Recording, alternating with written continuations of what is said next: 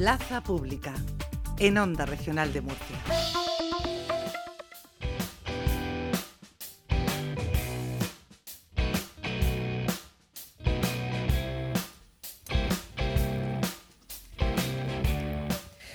Bueno, pues esta mañana la vicepresidenta y consejera de Mujer, Igualdad, LGTBI, Familias y Política Social, Isabel Franco, pues eh, coincidiendo también con el Día Nacional de la Convención Internacional sobre los Derechos de las Personas con Discapacidad de Naciones Unidas, pues acudía precisamente a un acto de la mano también del CERMI, pues para exponer esas medidas y para mejorar la accesibilidad universal, para hacerlo todo mucho más simple y más eh, eficaz. Está con nosotros esta mañana Pedro Martínez, el presidente del CERMI aquí en la región de Murcia. Pedro, buenos días. Hola, buenos días, ¿qué tal? Hoy es un día muy importante, es un día para reivindicar. Cuéntanos cómo ha ido ese encuentro y desde CERMI, con, bueno, yendo de la mano de Naciones Unidas y en este día, ¿qué es lo que pedimos y lo que tenemos que seguir pidiendo? Efectivamente, como bien dices, hoy 3 de mayo es un día muy importante porque fue en el año 2008 cuando se ratificó la Convención de los Derechos de las Personas con Discapacidad, una convención pues que venía a marcar los, los pilares fundamentales de los derechos en materias tan importantes como es educación, es empleo, es salud, es formación, es vivienda. En este año el CERMI pues dedica este día a la vivienda, una vivienda que tiene que ser accesible, pero no solamente desde el punto de vista cognitivo ni, ni tampoco desde el punto de vista arquitectónico, sino también desde el punto de vista social y económico. Tenemos que hacer todo lo posible para que las personas con discapacidad pues, puedan ser autónomas y para ello, pues lógicamente, tienen que tener eh, accesibilidad, tienen que tener capacidad de poder adquirir una vivienda y poder vivir en esas viviendas adaptadas pues lo más claramente posible. Bueno, el CERMI, lo hemos dicho, es el Comité Español de Representantes de Personas con Discapacidad. Cualquier asociación que participe de este proyecto en representación, plataforma, defensa de algún tipo de persona con discapacidad, pues debe estar ahí vinculado en el, en el CERMI, que como decimos está presidido por Pedro Martínez. Eh, gran diversidad, esta es la primera de las mm, piedras de toque, ¿no? de, que se presentan situaciones muy diferentes y dispares. Efectivamente, Adolfo, esta es la realidad que hay en la, en la, discapacidad. Desde el CERMI, pues, aglutinamos a todas las federaciones eh, de la, de la región que representan, están representadas según el tipo de, de, discapacidad, ya sea desde el punto de vista de la discapacidad cognitiva o la discapacidad sensorial, la física y la, y la orgánica.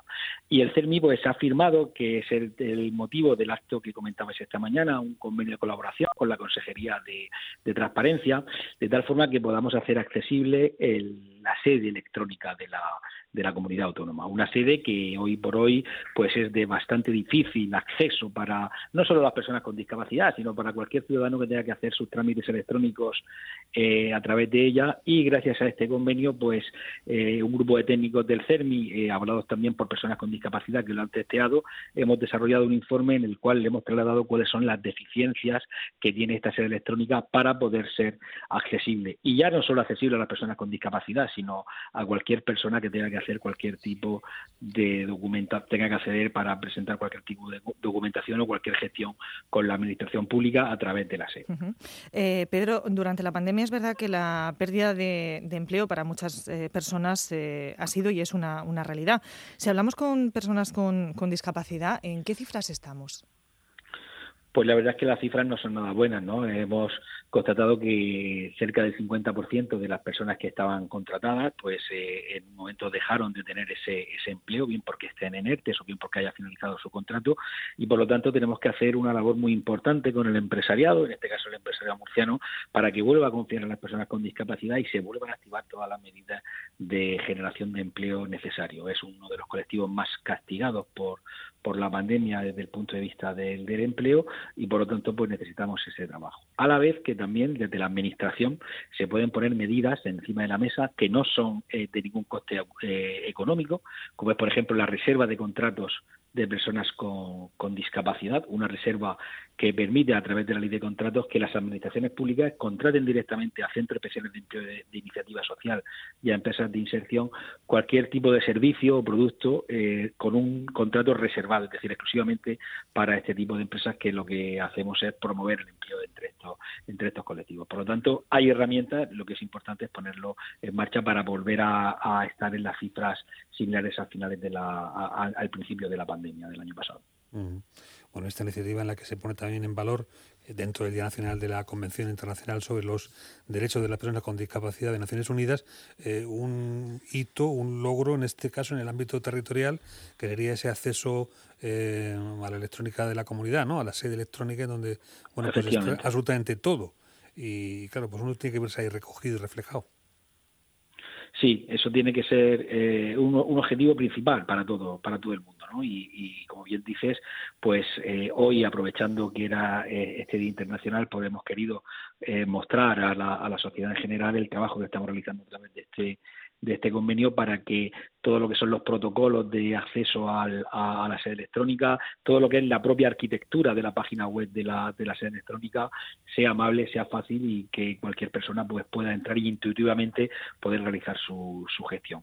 También se han realizado una serie de, de vídeos, de vídeos explicativos que ya están colgados en la página web de la, de la comunidad y que nosotros también vamos a darle la máxima, la máxima difusión de tal forma que todos los ciudadanos sepan cómo se puede eh, y cómo se debe de utilizar esta, estas herramientas que han venido y han venido, entendemos, para quedarse. Es decir, las personas con discapacidad tampoco podemos vivir de espaldas a los avances tecnológicos. Lo que tenemos que hacer es, por nuestra parte, hacer el esfuerzo de incluirnos, pero también es verdad que es responsabilidad de las administraciones y la sociedad en general que hagan productos accesibles para que una persona con discapacidad visual o una persona con, con cualquier otro tipo de discapacidad pues pueda acceder sin problemas a, esta, a estos servicios. ¿Tú has podido entrar o no, Pedro?